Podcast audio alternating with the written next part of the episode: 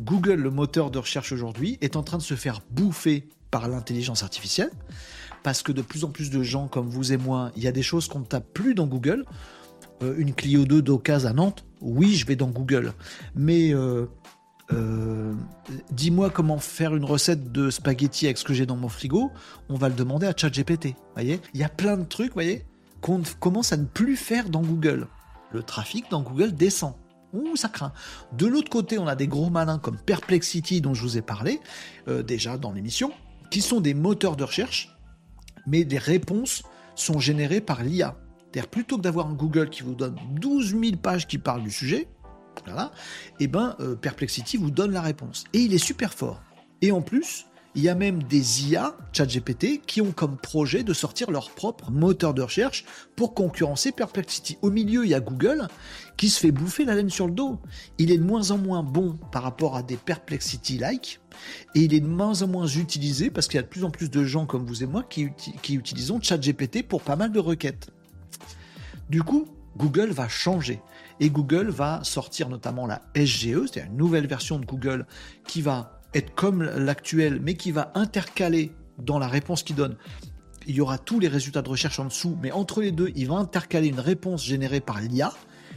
Et ça veut dire que si vous êtes premier, deuxième, septième, douzième, avant dans Google, vous avez un peu de trafic, ben vous allez être beaucoup plus bas maintenant, parce qu'on va donner la réponse, Google va vous donner la réponse à ce que vous tapez non seulement vous serez beaucoup plus bas, mais en plus vous serez beaucoup moins cliqué par les gens, puisqu'ils auront leur réponse sous le nez, générée par l'IA. Vous voyez? Clio 2, machin truc, nanana, oh bah il vaut mieux acheter une Clio 4. Merde. Ah bah euh, le meilleur, le top 5 des meilleurs concessionnaires, va se voir sur ce site-là. Merde, je suis pas. Du coup, il n'y aura pas de clics sur vous, moins, beaucoup moins. Mais même si c'était 20, 30, 40%, 40 de moins pour certains business parmi vous, c'est terrible. terrible. Vous voyez ce que je veux dire? Donc il faut se préparer à être bien visible, bien vu par Google SGE, voire d'autres versions, d'autres moteurs de recherche, peut-être un jour celui d'OpenAI.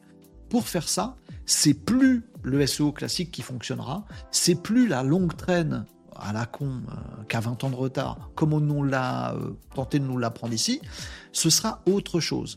Et moi, je suis persuadé que euh, le futur du référencement naturel passe par le fait d'être utilisé par les IA qui vont vouloir donner une bonne réponse, une réponse complète, une réponse qui satisfait pleinement l'internaute. C'est le boulot de Google. Et pour ça, faudra pas dire des banalités. Je pense que le passé du référencement naturel était de dire plein de banalités sur plein de questions possibles, demain, il va falloir faire preuve d'originalité, d'apporter du contenu avec des angles différents. Euh, euh j'ai pas d'idée comme ça.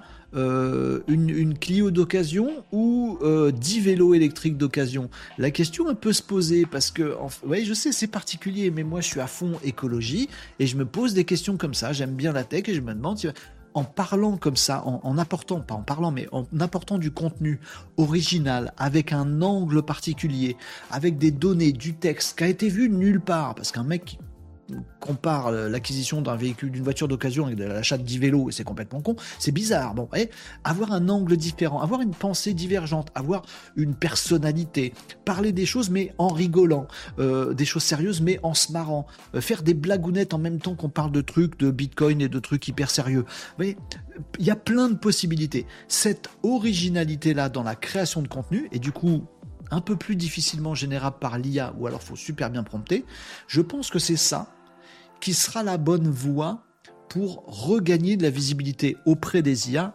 et dans les moteurs de recherche de demain.